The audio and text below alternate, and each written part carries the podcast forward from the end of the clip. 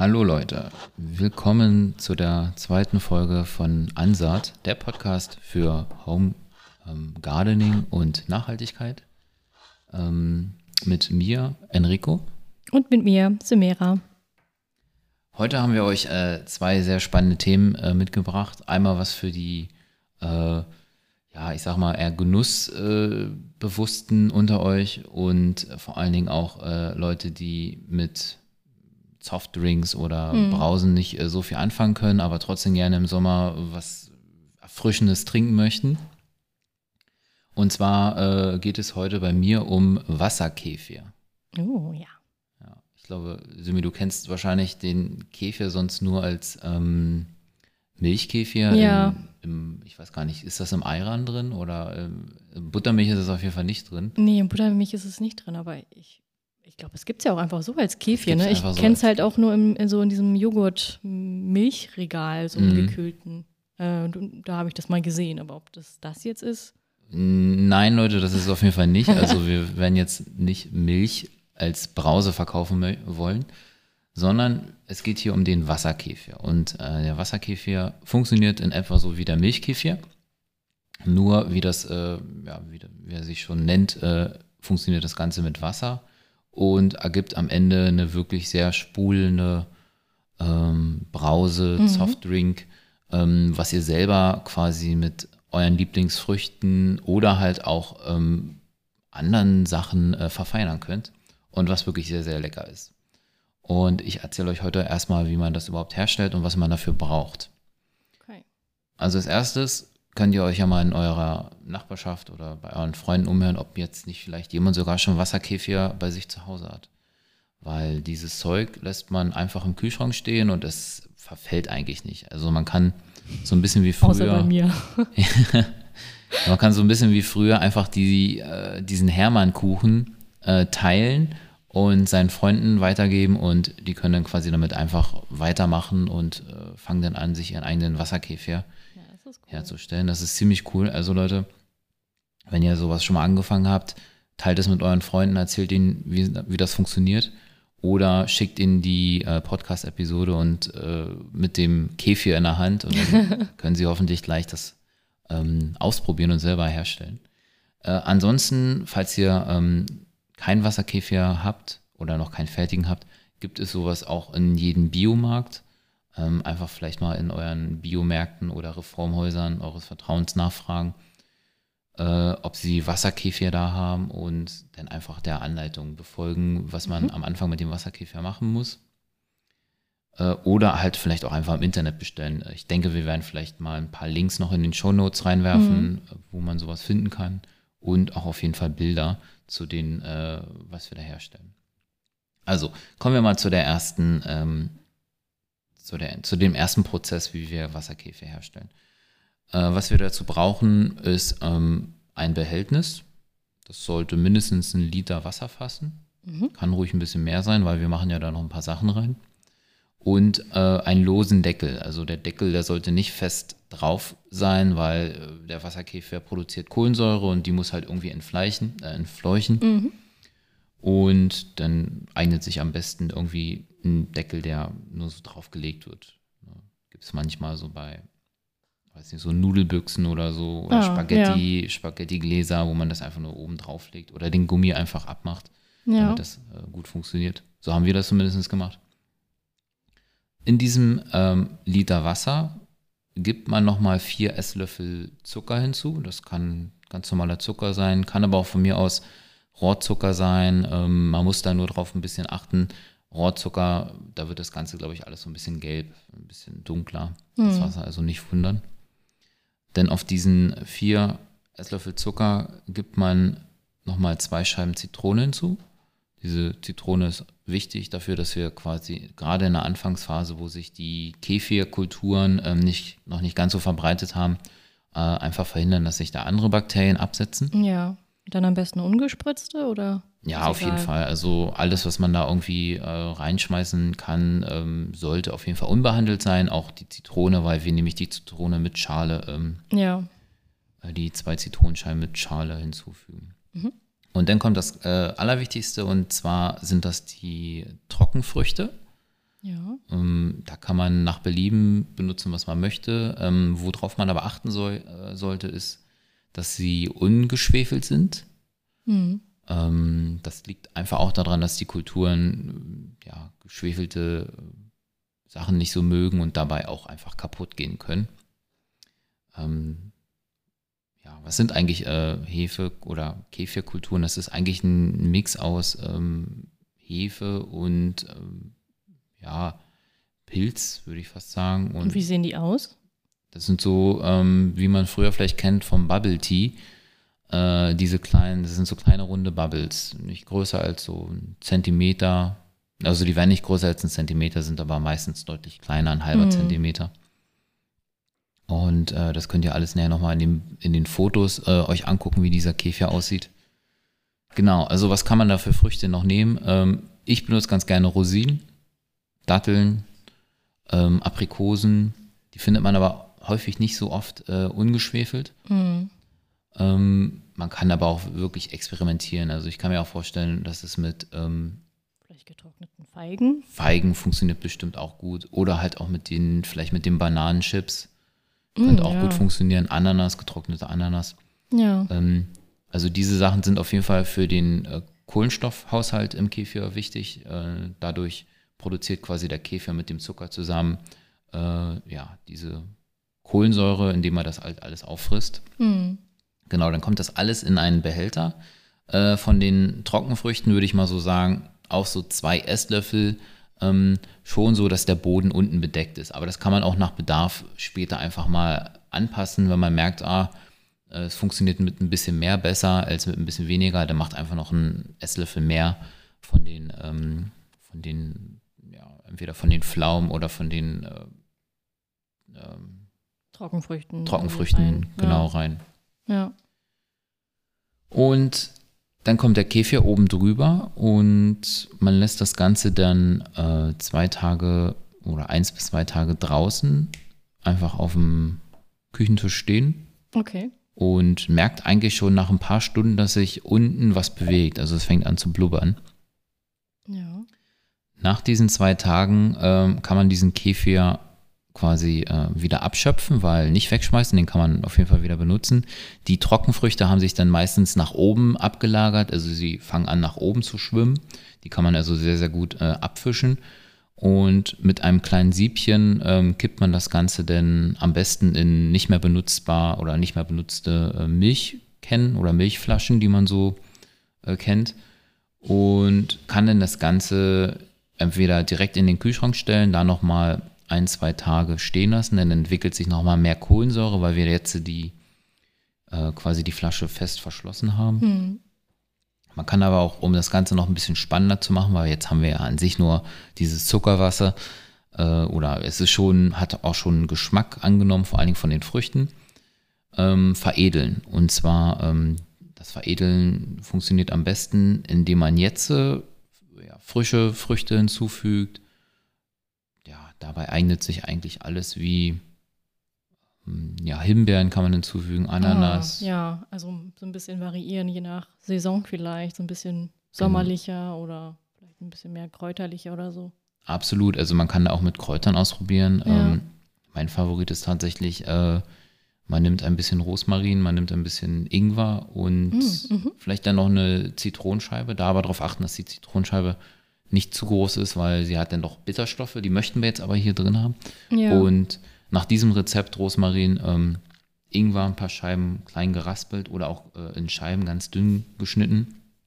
Und die kleine Zitrone hat man so eine Art äh, Tonicwasser, was man denn, äh, was mm. dann sehr erfrischend ist und nicht ja. ganz so süß.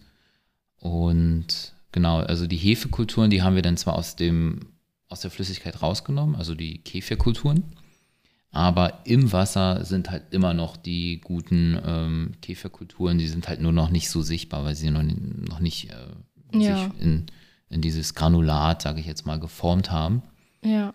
Und deswegen ist auf jeden Fall auch dieses, diese Brause gesund oder ich sag mal so nicht ungesünder als äh, eine, ein Softdrink, sondern ja. eigentlich mehr gesund, was man wahrscheinlich von den äh, von den Kulturen beim Joghurt kennt.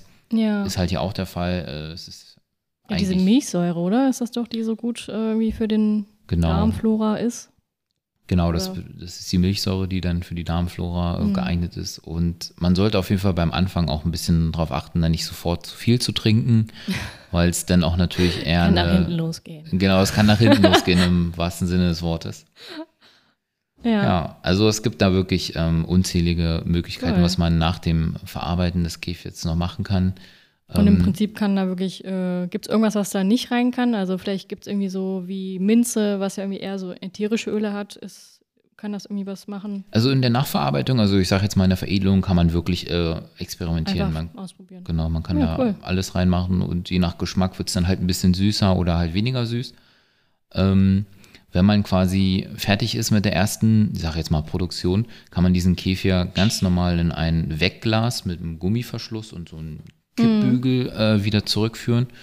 Kippt das quasi mit Wasser auf, damit er quasi in dem Wasser noch ein bisschen ähm, drin schwimmen kann. Also nicht ohne Flüssigkeit wieder in den Kühlschrank stellen. Mhm. Und wenn man jetzt, jetzt zum Beispiel vorhat, nach ein paar Tagen äh, wieder so einen Käfir, Wasserkäfir anzusetzen, muss man eigentlich nichts weiter mit tun. Man ihn einfach im Kühlschrank stehen.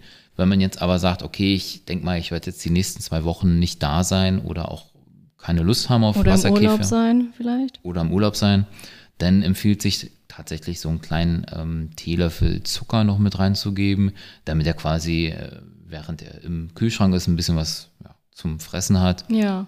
Und dann ist es eigentlich in der Regel, dass sich dieser Käfer nach zwei, ja, zwei Wochen immer noch sehr, sehr gut wieder reaktivieren. Man merkt dann vielleicht, dass er nicht mehr ganz so aktiv ist.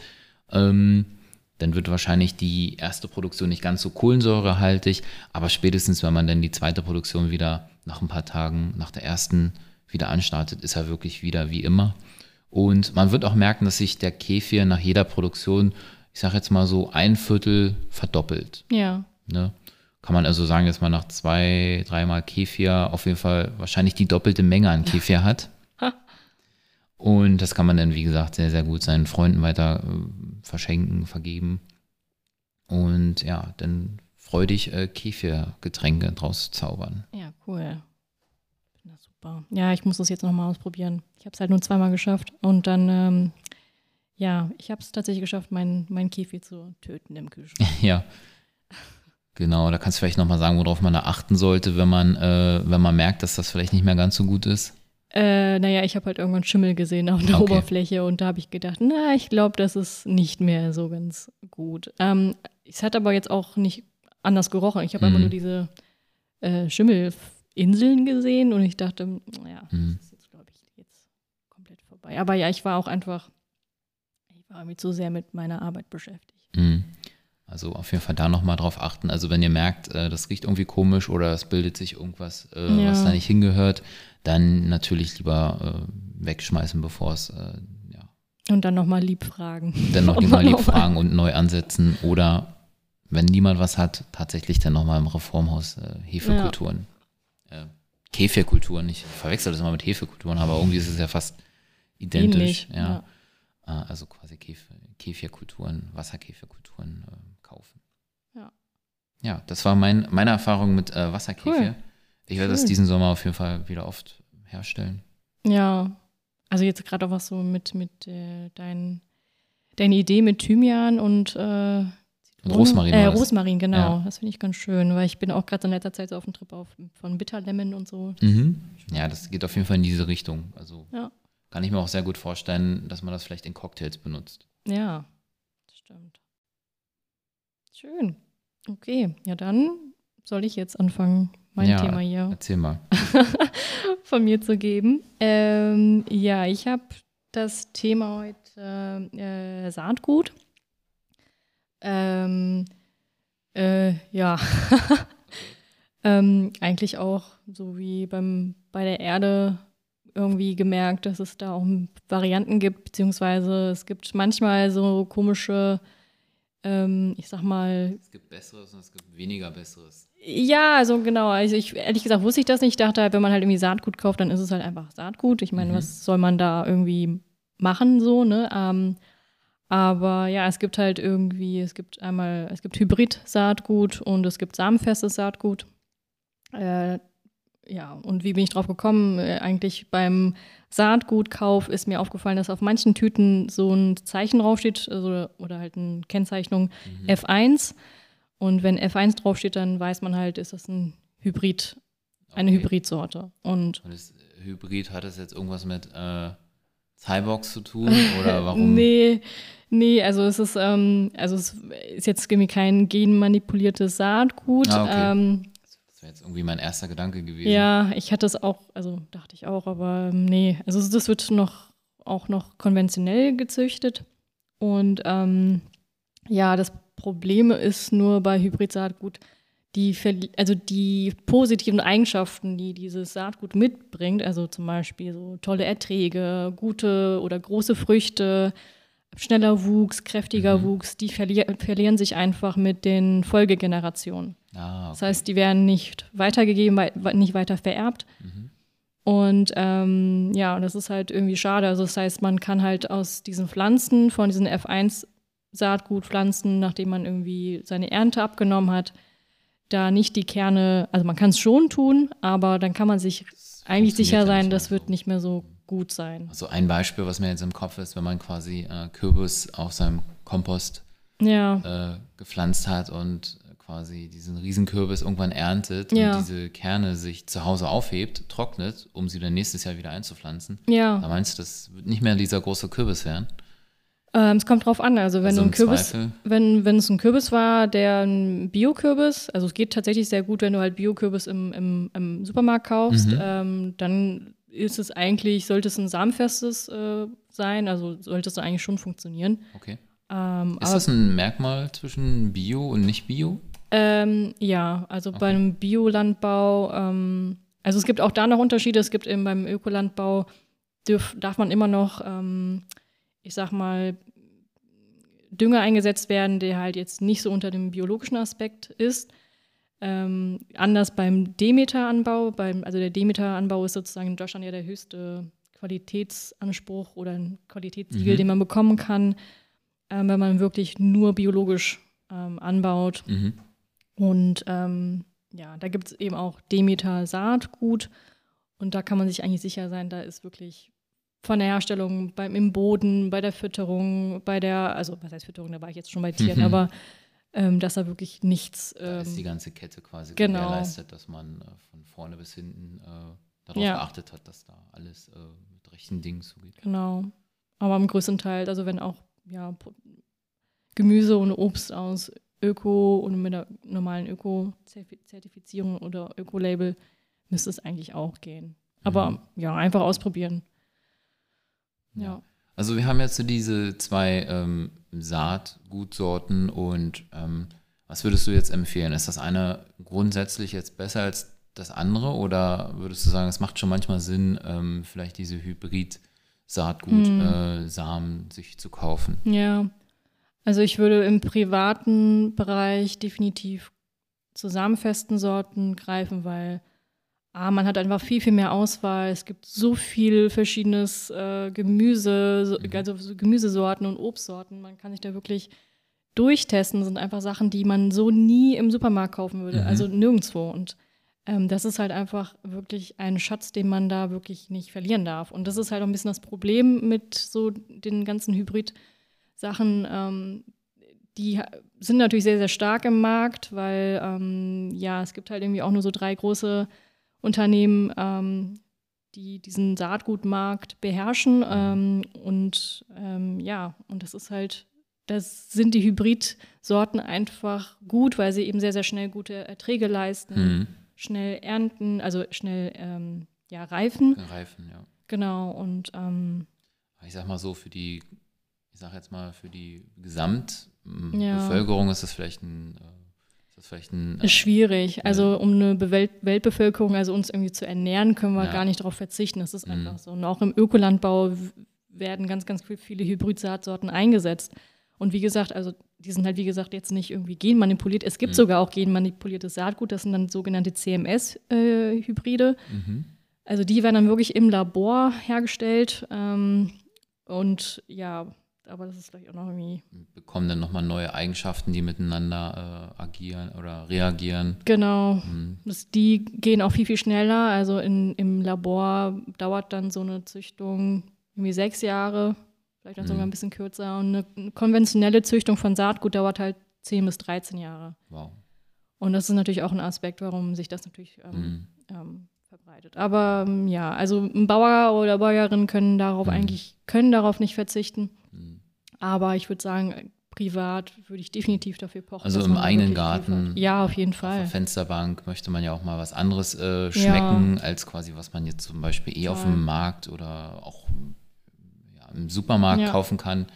Und gerade, wie man das vielleicht äh, gerade in Deutschland kennt man diesen ganzen vielen Apfelsorten, die wir ja irgendwie einfach haben, aber im, im Supermarkt gibt es irgendwie noch zehn Sorten oder so, ja. die man immer kaufen kann, aber dabei gibt es irgendwie hunderte von Sorten, die man dann vielleicht beim Nachbarn einen Baum im Garten findet, freut man ja. sich ja auch, um, ähm, einfach mal einen anderen Apfel zu essen, der vielleicht äh, eine ganz alte Sorte ist. Ja, genau. Und ich denke, so ist es halt auch beim Gemüse. Ne? Es gibt halt irgendwie über 30.000 Sorten oder ja. so. Ich hatte jetzt, ich weiß nicht, ob das jetzt so stimmt, aber ich habe es irgendwo mal, mhm. Ich hatte es mir irgendwo gelesen und dann gleich notiert, weil ich das einfach Wahnsinn finde. Also mhm. das ist doch krass, weißt mhm. du? Und dann gehst du halt irgendwie einkaufen und hast halt jedes Mal irgendwie die gleiche Sorte an Tomaten dort ja. und die gleiche Sorte an Salat und mhm. ähm, wir, es entgeht uns einfach so eine riesen Vielfalt mhm. und ähm, das ist einfach, ja, das ist einfach nur spannend, da zu gucken, was, ist, was man so alles machen kann. Und Gibt es äh bei dieser ähm, Deklarierung, außer dieser äh, Hybrid-Saatgut oder nicht, äh, noch andere Hinweise, worauf man vielleicht achten sollte beim Kauf von Saatgut? Oh, das ist ein guter Hinweis. Mhm. Mm, nee, also wüsste ich jetzt ehrlich gesagt mhm. nicht.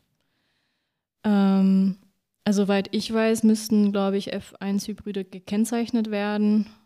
Und wenn da keine Kennzeichnung ist, ist es angeblich samenfest. Mhm. Ähm, ja, aber okay. ich glaube, da ist es auch, auch wieder schwierig. Ich mhm. glaube, das hat sich da auch nicht so durchgesetzt. Ja, es hätte ja sein können, dass es wie beim Torf irgendwie ist so, äh, nee. bei der Blumenerde, dass es torffrei ist, dass es da quasi bei Samen äh, noch eine Kategorie gibt. Äh, Bio zum Beispiel, ich weiß nicht. Ja. Ähm, ja, Bio ist halt schwierig. Ja, wenn man halt, wenn da jetzt irgendwie Bio draufsteht, mh, hm, ja, das ist eine gute Frage. Ich weiß ja. ich ehrlich gesagt nicht, ob ich dann davon ausgehen kann, dass es samenfest ist. Mhm.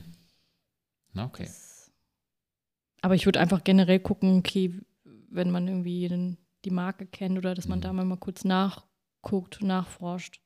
Das wäre vielleicht auch ein Punkt, wo wir vielleicht ein bisschen unsere Zuhörer auch ein bisschen äh, mit involvieren können. Also falls ihr euch da noch ein bisschen mehr mit auskennt und ja. auch Erfahrungen gemacht habt, äh, was für Saatgut äh, oder wo ihr das äh, am liebsten kauft und ja. was man da noch alles so beachten kann, dann ähm, ja, schreibt uns einfach, äh, schreibt das vielleicht äh, in, in, die Kommentarspalte, wo auch immer ihr das, diesen Podcast hört. Stimmt. Und genau, wir freuen uns über Feedback. Ähm, sowohl ja. über die Sachen, die wir hier vorstellen, als auch über die Pod, über den Podcast an sich. Genau. Ob euch, ob euch der gefällt und ob ihr mehr hören möchtet. Ja vielleicht auch Themenvorschläge. Wir sind, wir haben zwar noch eine Riesenliste an, an Sachen, die wir vielleicht mal in den Podcast mit reinnehmen. Ja. Aber äh, wir sind auch immer sehr gespannt über eure Vorschläge und was euch gerade so beschäftigt. Genau, immer her damit. Genau, weil wir haben ja auch gesagt, wir probieren für euch aus, damit ihr das nicht äh, falsch machen müsst, sondern dass wir das falsch machen und ihr das dann gleich äh, einmal richtig machen könnt. ja. Sehr schön. Ja, dann. Dann sagen wir für heute Tschüss, ne? Genau. Tschüss. Macht's gut. Ciao.